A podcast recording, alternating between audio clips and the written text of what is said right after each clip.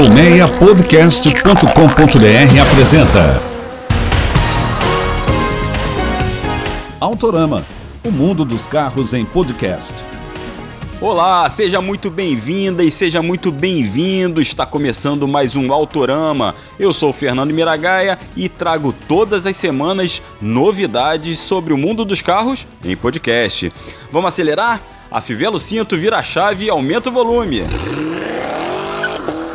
No episódio de hoje vou adiantar detalhes sobre a nova picape da Chevrolet, cuja produção foi confirmada, e também sobre o Ford Bronco, que será lançado ainda em maio. Tem também desfalque na linha Fiat Uno, um Peugeot 2008 com a força do Jedi e clínica de restauração de carro na fábrica brasileira da Land Rover. E você está interessado em comprar seu próximo carro em leilões? Então fica atento na entrevista com um advogado que é fera no assunto leilão de veículos. No quadro Retrovisor, a primeira investida chique da Fiat no Brasil. E não esqueça que o Autorama está no Spotify, na Apple Podcast, no Google Podcasts e nas principais plataformas de áudio se inscreva nos nossos canais e compartilhe o programa com os amigos. Também siga o nosso podcast nas redes sociais, Instagram, Facebook e no canal do Telegram, totalmente gratuito, 0800, é só se inscrever lá, Autorão a Podcast. Sérgio, engata a primeira aí, vambora! Ó, oh, acendeu o sinal amarelo para a linha Uno no Brasil. Compacto da Fiat agora só aparece lá no site da marca na versão Attractive por pouco mais de 56 mil reais e motor 1.0 Firefly. Ou seja, saíram de cena as versões de entrada Drive e a Way, que essa usava motor 1.3. Esse movimento pode indicar o fim de vida para o Uno em breve. Sempre que um carro vai sair de linha, as marcas reduzem o número de versões. Isso aconteceu recentemente, lembra, com Toyota Etios e Volkswagen Up. Porém, como eu já contei aqui no Autorama, o sucessor do Uno pode vir da plataforma do novo Citroën C3. Não esqueça que recentemente foi concluída a Stellantis, aquela fusão entre FCA, dona da Fiat, Chrysler e Jeep, com a PSA, dona da Peugeot, Citroën e Opel. Quer dizer, um hatch compacto derivado do C3, mas com a marca Fiat, seria a solução para ocupar o lugar que vai ser deixado pelo Uno. Mas olha, se isso acontecer, demora uns dois anos. A questão é que se o Uno sair de linha já, a marca vai ficar com um buraco ali na sua família de hatch, entre o Mob e o Argo. Quer dizer, a Fiat vai ter que dar um jeito aí para ocupar esse espaço, caso o Uno venha a sair de linha, ou com novas versões do Mob, mais caras, ou com versões mais baratas de entrada do Argo.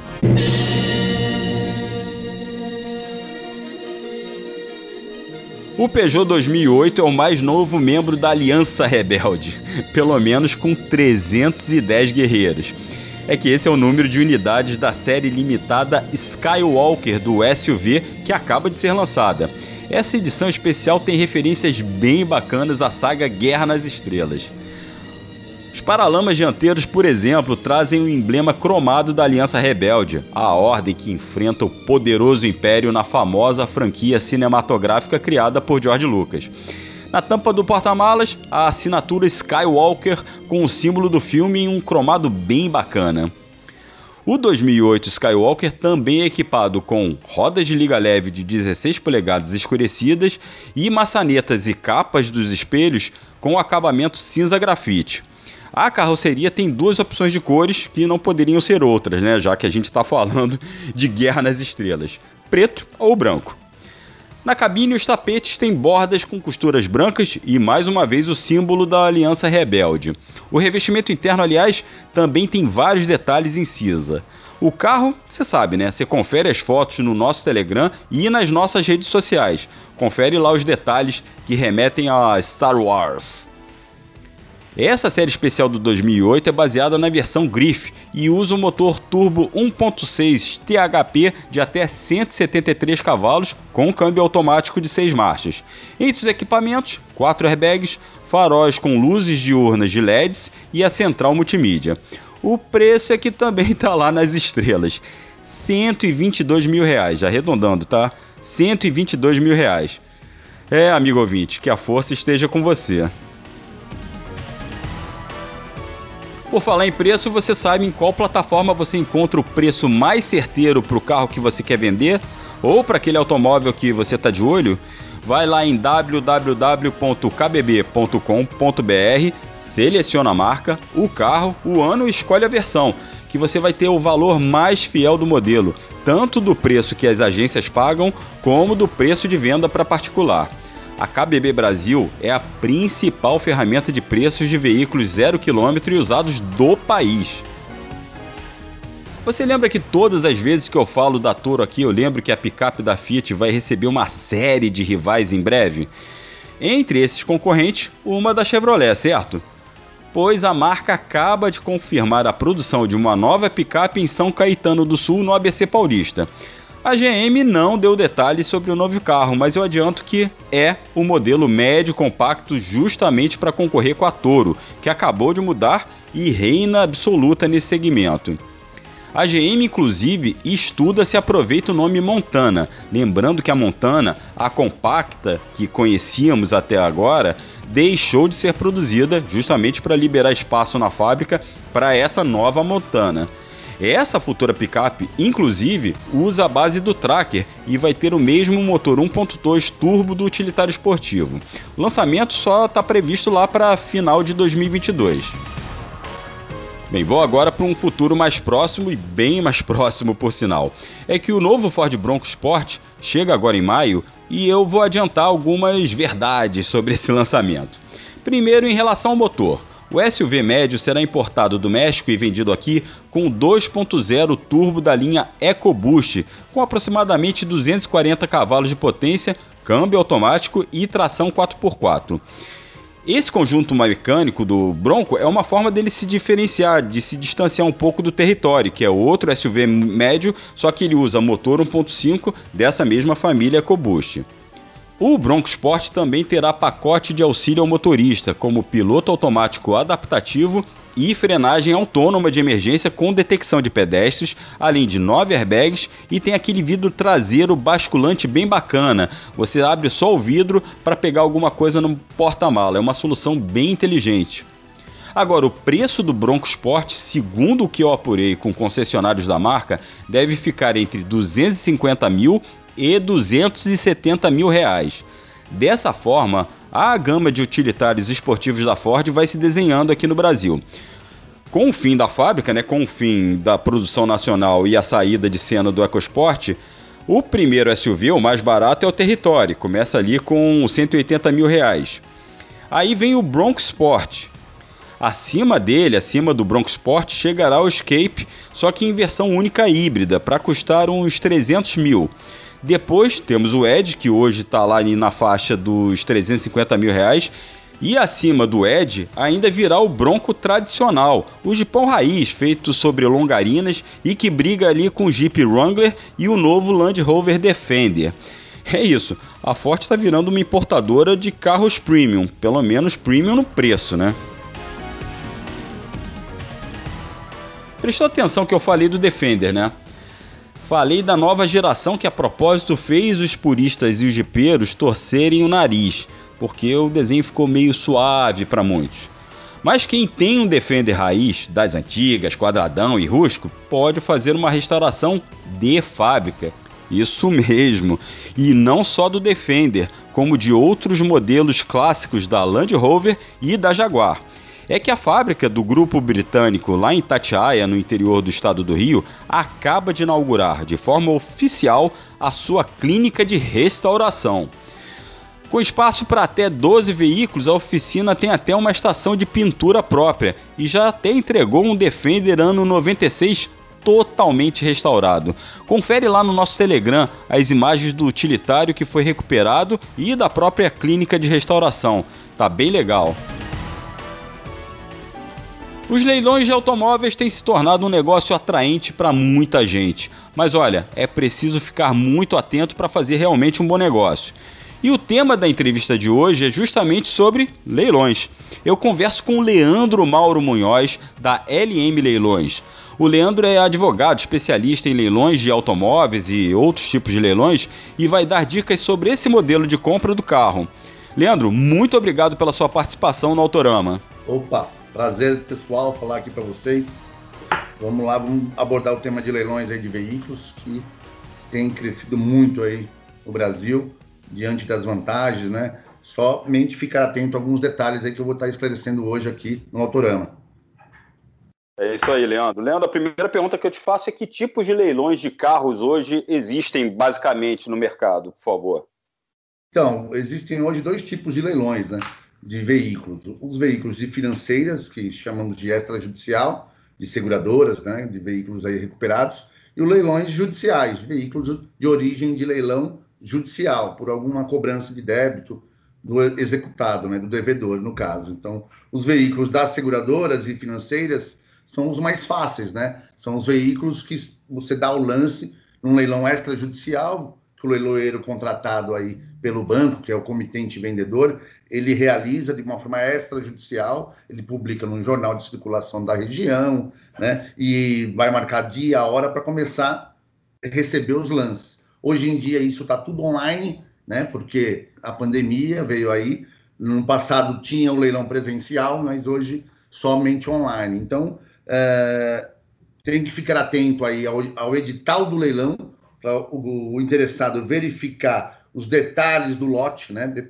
Tem que constar no edital a descrição completa do, do veículo, o modelo, a cor, a quilometragem, o estado que se encontra. Então, é muito importante o interessado, né, o, o arrematante, eventual arrematante, aí, ler completamente o edital verificar a questão do pagamento, como é feito o pagamento. 99% é à vista, raramente existe exceções aí para pagamento de outra forma, não sendo à vista. E também ficar atento né, à questão de débitos do veículo, se possui débito, IPVA, multa, quem é o responsável pelo pagamento, né? Isso é muito importante para não ter depois um problema futuro. Saber quem, se o veículo possui débito, fazer um levantamento prévio antes do leilão, né? E checar aí perante o Detran da região a questão aí dos débitos de multa e IPVA, para poder depois não ter uma surpresa. Então, isso é fundamental. Então, Leandro, uma coisa também é, que eu acho que é interessante, que a, a gente tem os preços muito atraentes né, do leilão, mas tem várias despesas. Além disso que você falou, é, primeiro tem que pagar à vista, né? E do que você falou, né? Quem é o responsável pelo IPVA, quem é responsável, responsável pelas multas, mas também tem umas diversas taxas que são o comprador, que ficam sob responsabilidade do comprador, né? Explica um pouquinho isso, porque ele tem que prever essa despesa também quando for é, para o leilão.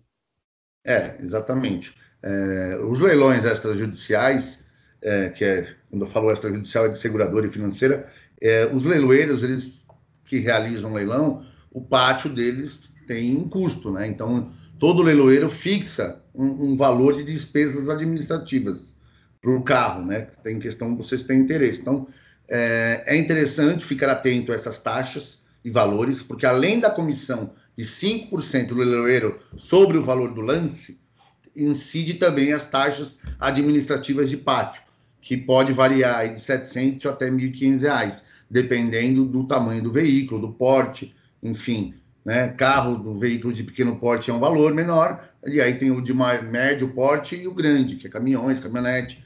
Então, tudo isso tem que estar previsto no edital. Você tem que saber quanto vale, quanto você vai pagar de taxa, qual é a comissão do leiloeiro, que em geral, é, em regra, é 5% sobre o valor da arrematação, e eventuais taxas tem que prever no edital. Se não está previsto, não é para ser pago.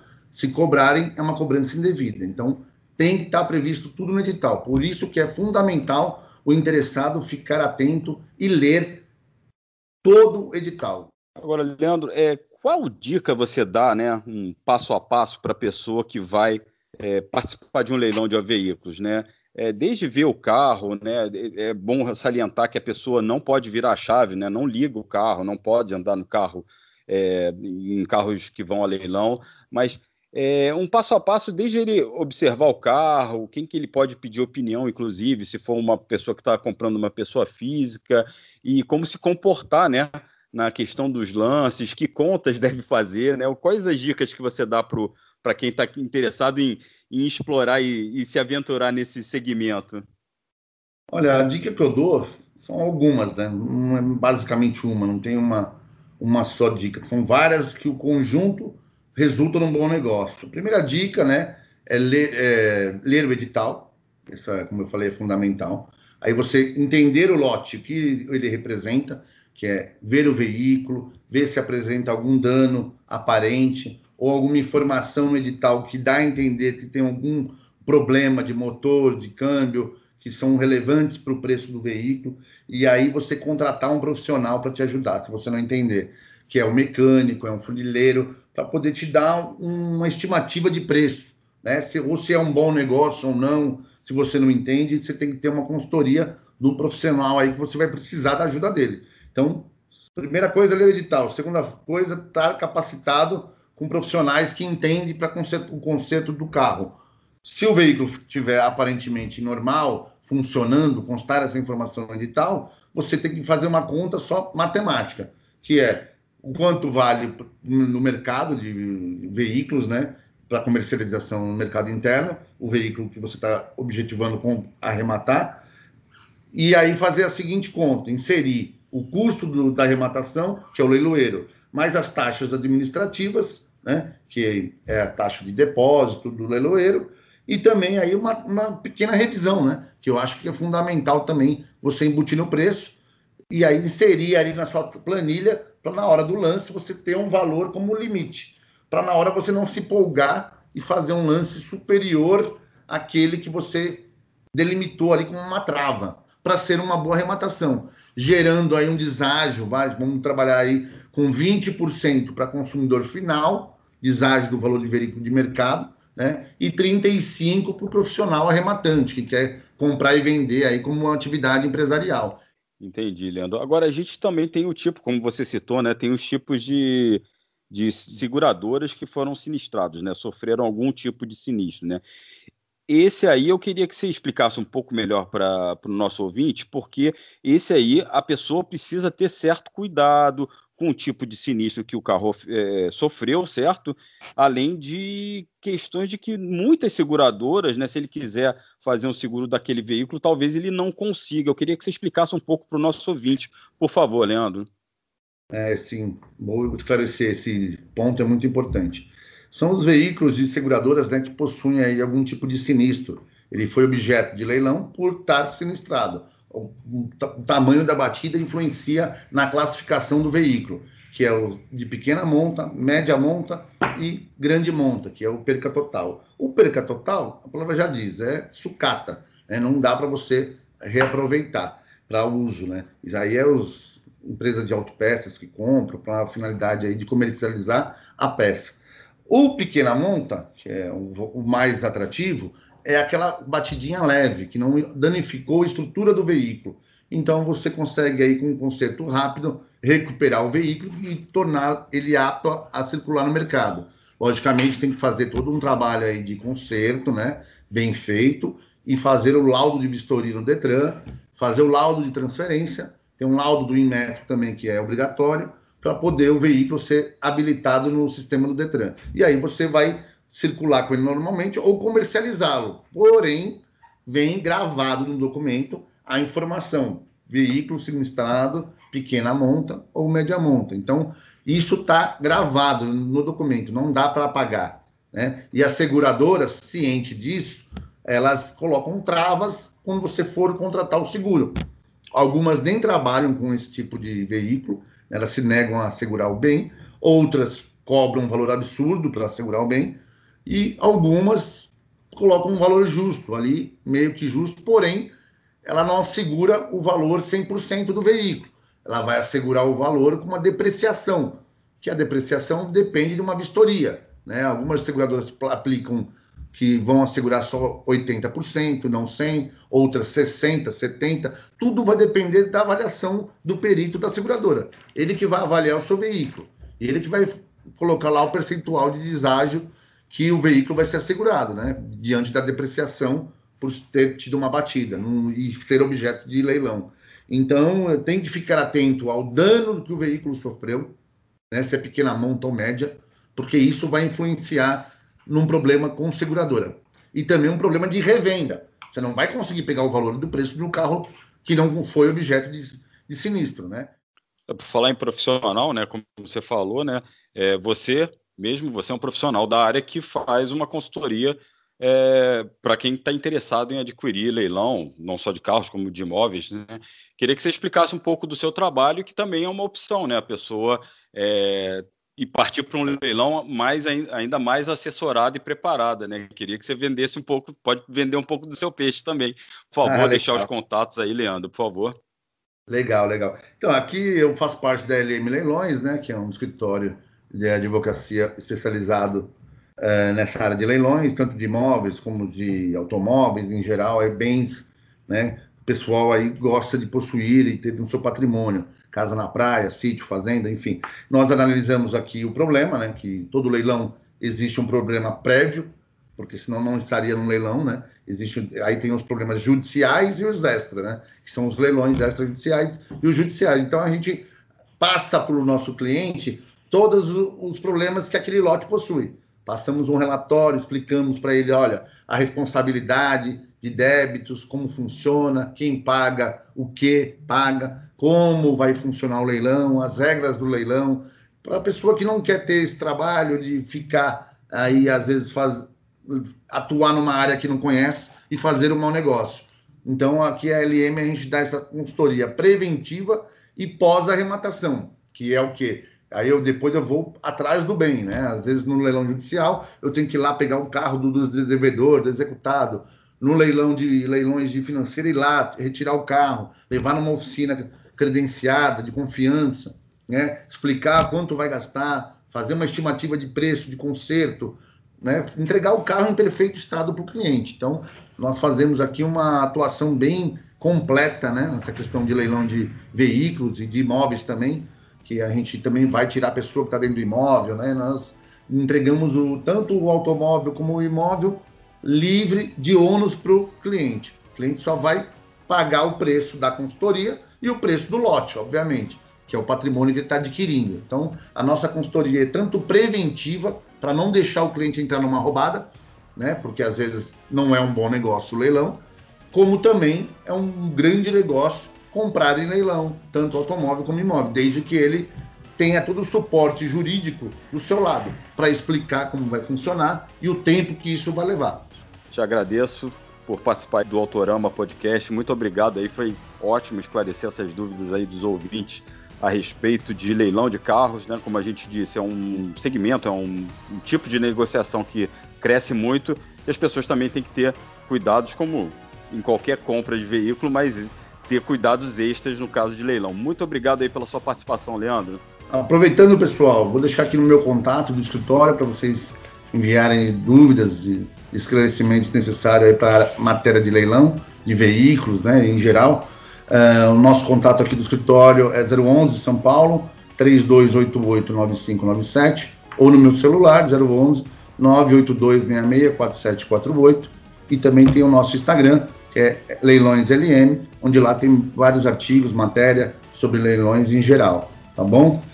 Estou à disposição aí para vocês enviarem as dúvidas, tá? Ok, pessoal? Muito obrigado pela oportunidade e até a próxima.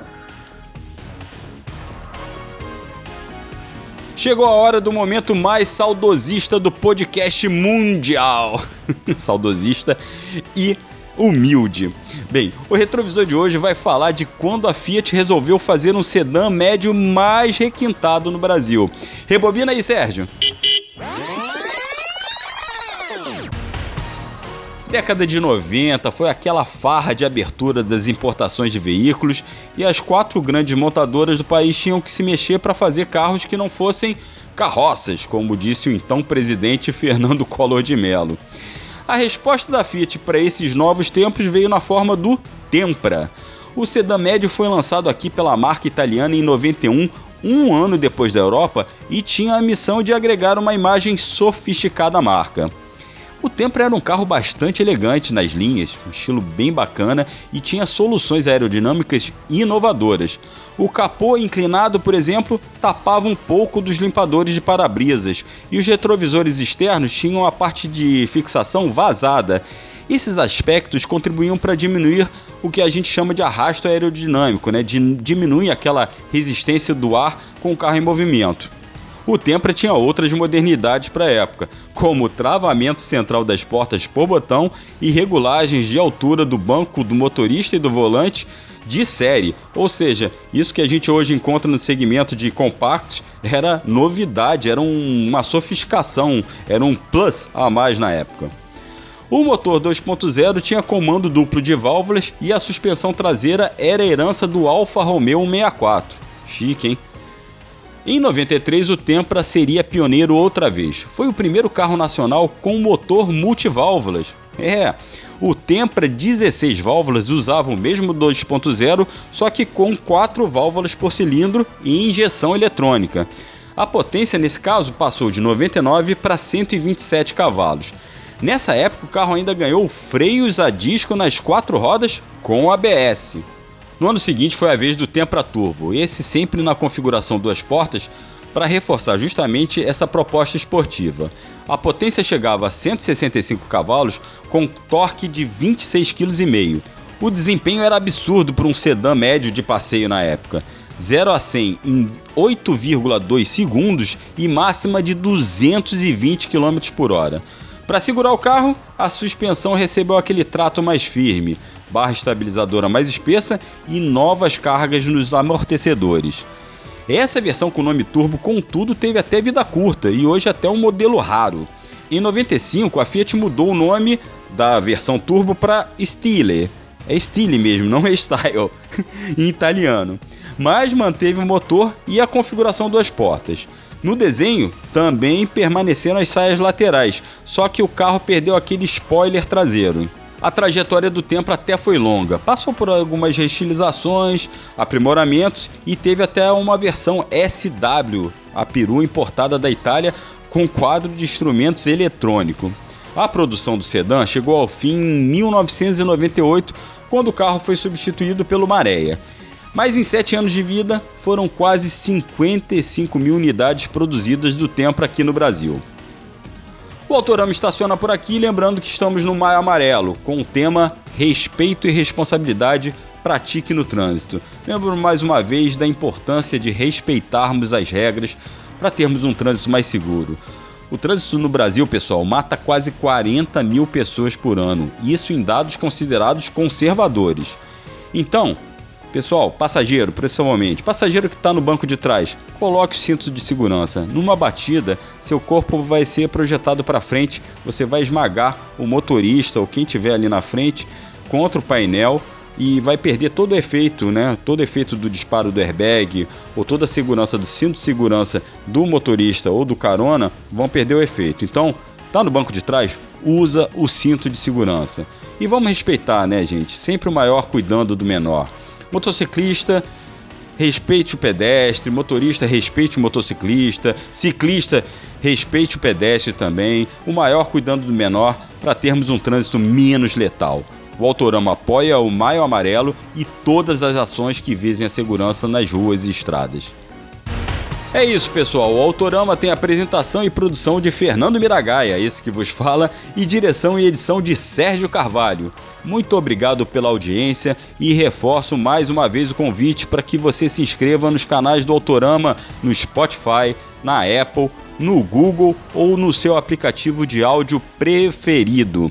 E nos acompanhe nas redes sociais. Estamos no Instagram, no Facebook e no Telegram. Um grande abraço, até a próxima e acelera de casa! Autorama, o mundo dos carros em podcast. Uma produção colmeiapodcast.com.br. Colmeia Podcast, o rádio do seu tempo.